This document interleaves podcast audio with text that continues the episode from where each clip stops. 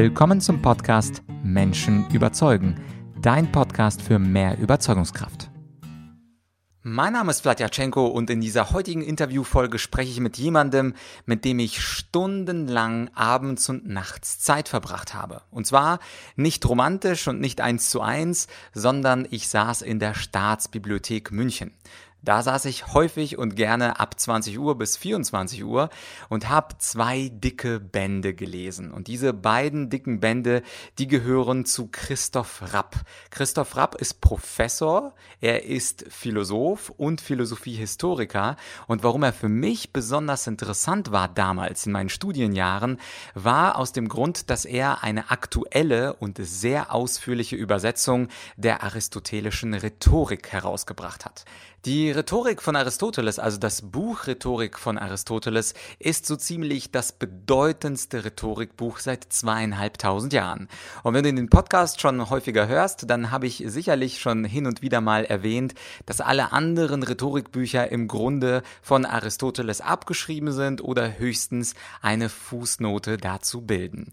Und der Mann, der das Originalwerk aus dem Altgriechischen übersetzt hat ins Deutsche, ist eben Professor Christoph Rapp und die beiden Bände hatten jeweils über 1000 Seiten und so kannst du dir vorstellen, dass ich an vielen Abenden einsam in der Stabi saß, so heißt die Staatsbibliothek abgekürzt, und dieses Buch gewälzt habe, rausgeschrieben habe. Ich war nämlich ein richtiger Rhetoriktheoretiker, bevor ich dann zum Praktiker wurde und Speaker und Trainer und so weiter und so fort. Und umso mehr habe ich mich extrem gefreut, dass so ungefähr zehn Jahre später, nachdem ich dieses große Werk, diese große Übersetzung hinter mich gebracht habe, dass ich mit dem Mann höchstpersönlich sprechen konnte und durfte, nämlich mit Professor Rapp über Aristoteles und darüber, welches denn das wichtigste Überzeugungsmittel bei Aristoteles ist. Wenn du Aristoteles kennst, dann hat er insgesamt drei kunstgemäße Griffe, und zwar den Logos, den Ethos und den Pathos. Und im heutigen Teil 1 des Interviews, da verrät dir Professor Rapp, welches das wichtigste dieser drei Überzeugungsmittel ist bei Aristoteles und warum das das Wichtigste ist. In Teil 2 übrigens, was in ein paar Tagen erscheint, da sprechen wir über Debatten und Diskussionsniveaus in Corona-Zeiten. Also die Furchterregung durch das Virus, sicherlich auch ein spannendes Thema für dich und zwar nicht aus Sicht der Virologie, Epidemiologie oder Politik, sondern eben aus Sicht der Rhetorik. Falls du also den Podcast noch nicht abonniert hast, abonniere ihn, um die nächste Folge nicht zu verpassen. Aber jetzt erstmal die Gretchen Ethos, Pathos oder Logos? Dazu Christoph Rapp im Interview. Viel Spaß. Wird die Rhetorik in unserem Jahrhundert komplett falsch verstanden? Was ist das wichtigste Überzeugungsmittel in der Rhetorik nach Aristoteles? Und leben wir in einer intransparenten Debattenkultur, was Corona anbetrifft? Dazu habe ich zu Gast einen Philosophen und Philosophiehistoriker, Professor Christoph Rapp von äh, der LMU München. Herr Rapp, danke, dass Sie sich Zeit genommen haben. Ja, gerne. Herr Rapp, meine allererste Frage bezieht sich tatsächlich darauf, was denn eigentlich das beste Überzeugungsmittel nach Aristoteles ist. Ich glaube, einige, die diesen Kanal hier verfolgen, wissen, es gibt da den Logos, den Ethos und den Pathos, also das Argument, kurz gesagt, das Image des Redners und die Emotionen. Was ist aber nach Aristoteles das Wichtigste? Ja, also äh, ist eine, eine gute Frage. Ähm, einige Forscher haben unterschiedliche Ansichten zu dem Thema. Meine Ansicht zu dem Thema ist relativ klar, nämlich dass die äh, Neuerung der aristotelischen Rhetorik darin besteht, zu sagen, dass Überzeugung nicht primär durch irgendwelche rhetorischen Figuren, durch Tricks, durch Ablenkungen zustande kommt, sondern durch das Argument selbst. Mein Lieblingssatz in der Rhetorik heißt, die Menschen sind dann am ehesten überzeugt, wenn sie denken, dass etwas bewiesen worden sei. Und der Beweis, von dem Aristoteles hier spricht, das sind ähm, eben die Argumente. Also ähm, sein Zugang zur Rhetorik ist dadurch geprägt, dass er sehr stolz ist auf sein Werk zur sogenannten Dialektik. Dialektik in der Antike heißt was ganz anderes, als äh, was wir seit Hegel und Marx darunter verstehen, nämlich Dialektik ist eine Argumentationskunst, die Fähigkeit, zu jeder vorgelegten These Argumente herzuleiten. Und Aristoteles hatte ein, eine Systematik entwickelt, äh, wie man zu jeder These Argumente produziert.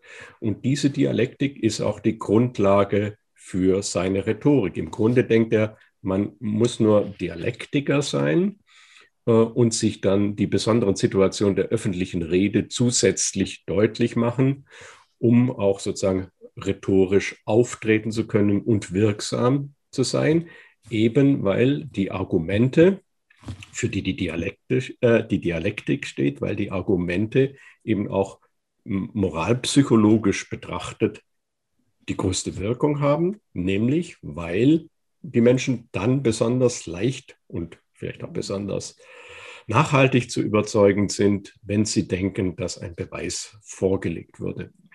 Ein anderer Punkt von Aristoteles, der leicht untergeht, weil er in den Kapiteln der Rhetorik verhandelt wird, die nicht mehr so häufig gelesen werden, ist der, dass Aristoteles eine Art von Psychologie der Verständlichkeit, der leichten Verständlichkeit entwickelt.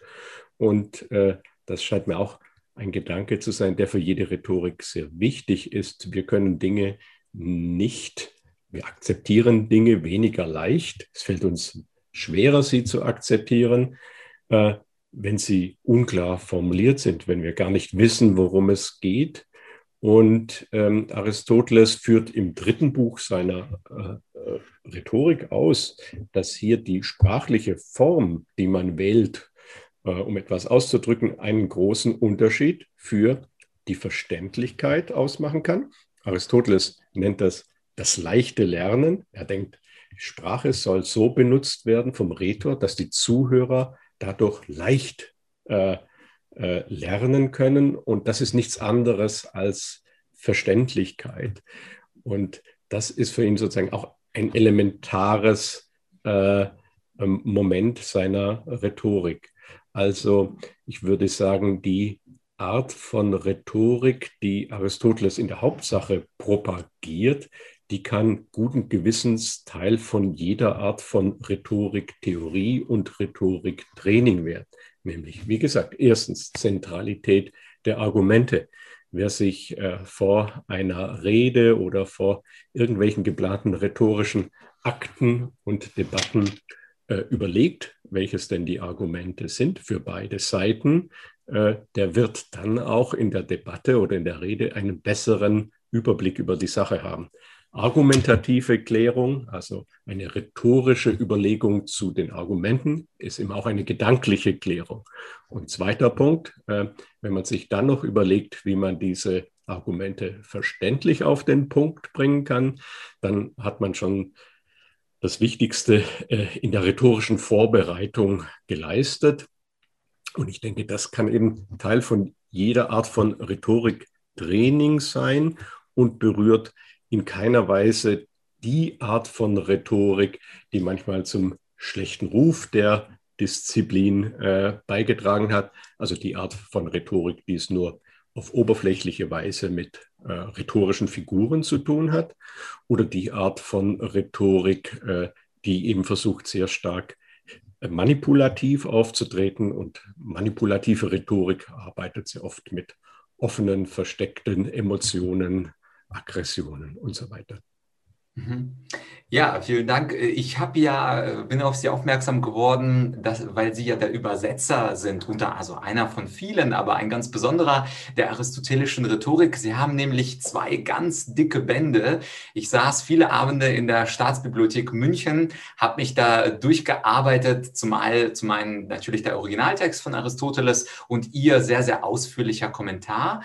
Und eine Sache, das hat mir sehr interessant, sehr gut gefallen, da sagen Sie oder da übersetzen Sie Aristoteles, dass die Argumente der Logos ist der sogenannte Leib der Überzeugung und diese Emotionen, also das Pathos und der Ethos, die seien äh, Beigaben. Und spreche ich natürlich gar kein Altgriechisch, aber ich glaube, aus diesen zwei Begriffen, Leib der Überzeugung und Beigaben, wird doch ziemlich klar, äh, was wichtiger ist als das andere. Und nun könnte es sein, dass uns bestimmte Verkäufer zuhören, bestimmte Geschäftsführer, die würden ins Feld führen, ja gut, äh, es klingt zwar ganz nett, Aber Argumente sind doch niemals so stark wie Emotionen. Also wenn ich meiner Mannschaft Angst mache, dass da zwei, drei Leute, die am schlechtesten abschneiden, dass die gefeuert werden, beziehungsweise wenn ich mit großer Autorität auftrumpfe, dann wird der Kunde doch eher kaufen, als wenn ich ihm irgendwelche Zahlen, Daten, Fakten und Statistiken auftrumpfe. Also das Klassische, was auch die Sophisten wahrscheinlich Aristoteles vor zweieinhalbtausend Jahren gesagt hätten, deine Ratio ist zwar schön und gut, aber der Durchschnittsmensch, der reagiert doch auf Emotionen und Autoritätsargumente stärker.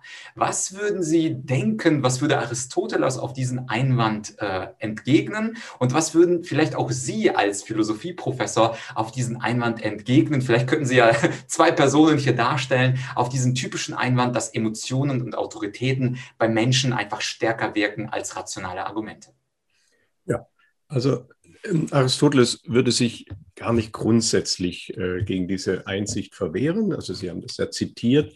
Ähm, sein, der Kern seiner Überzeugungstheorie besteht eben darin, dass es drei, wie er sagt, kunstgemäße Arten zu überzeugen gibt. Äh, die eine, darüber haben wir gesprochen, sind die Argumente. Das griechische Wort heißt Logos. Das andere ist die Darstellung äh, des Charakters des Sprechers.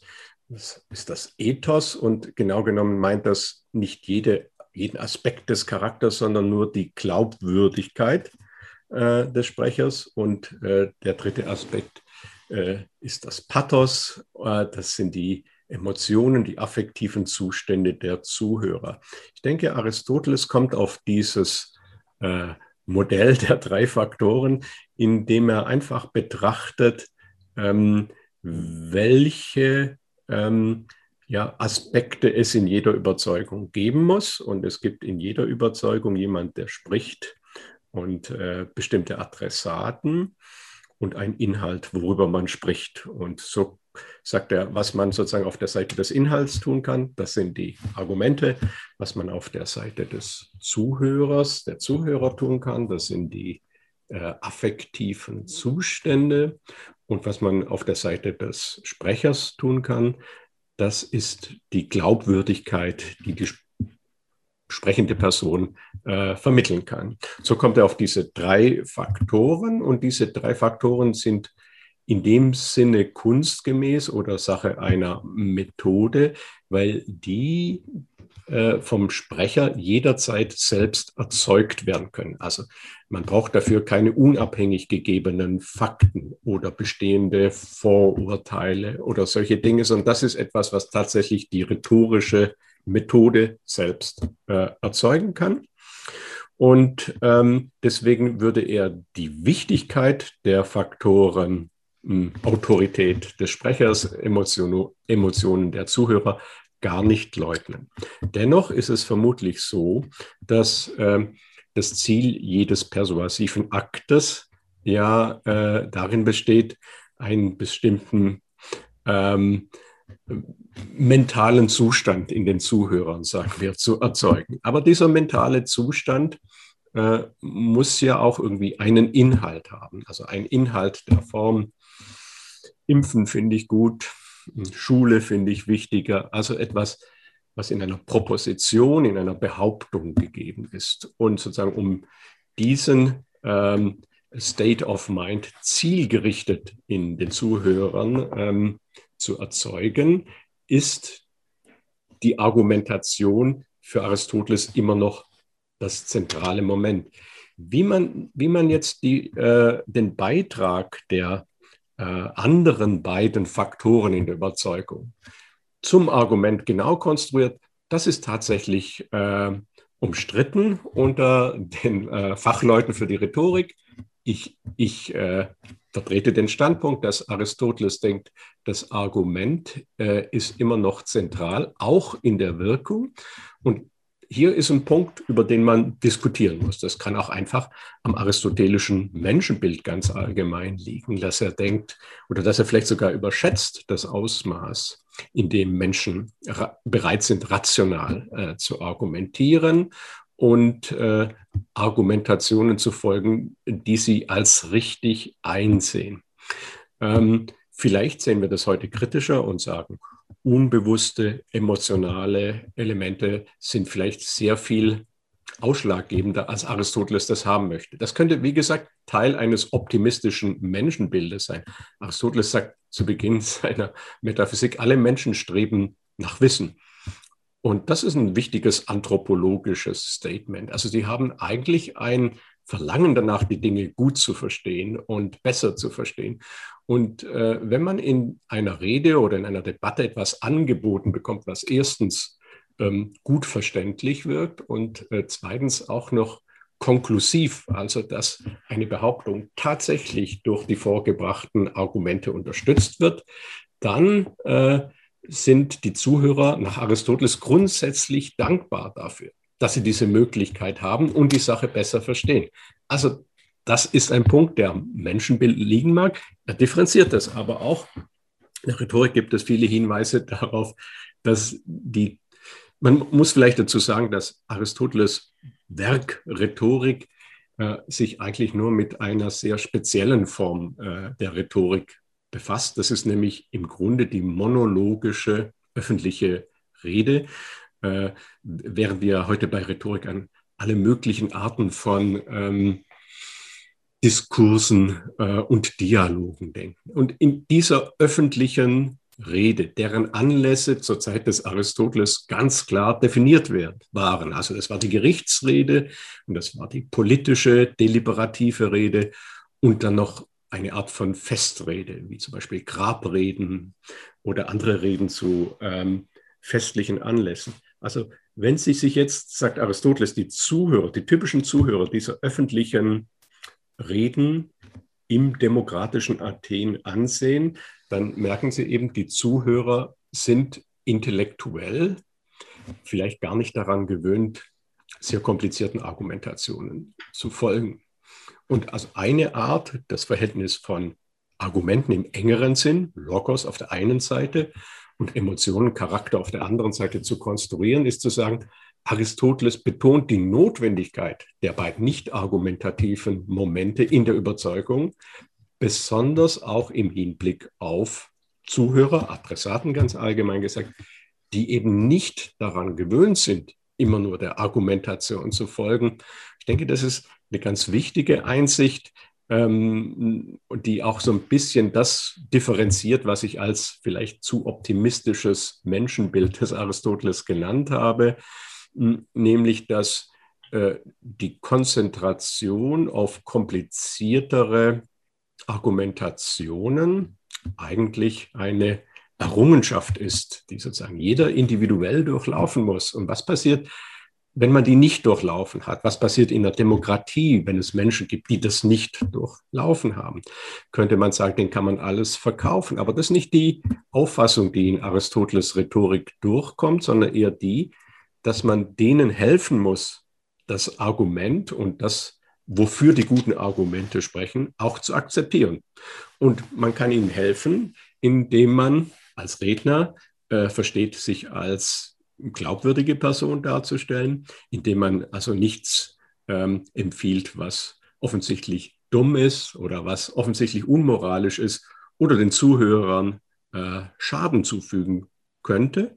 Und man kann sie unterstützen, indem man sie, Aristoteles sagt an manchen Stellen, indem man sie emotional vorbereitet.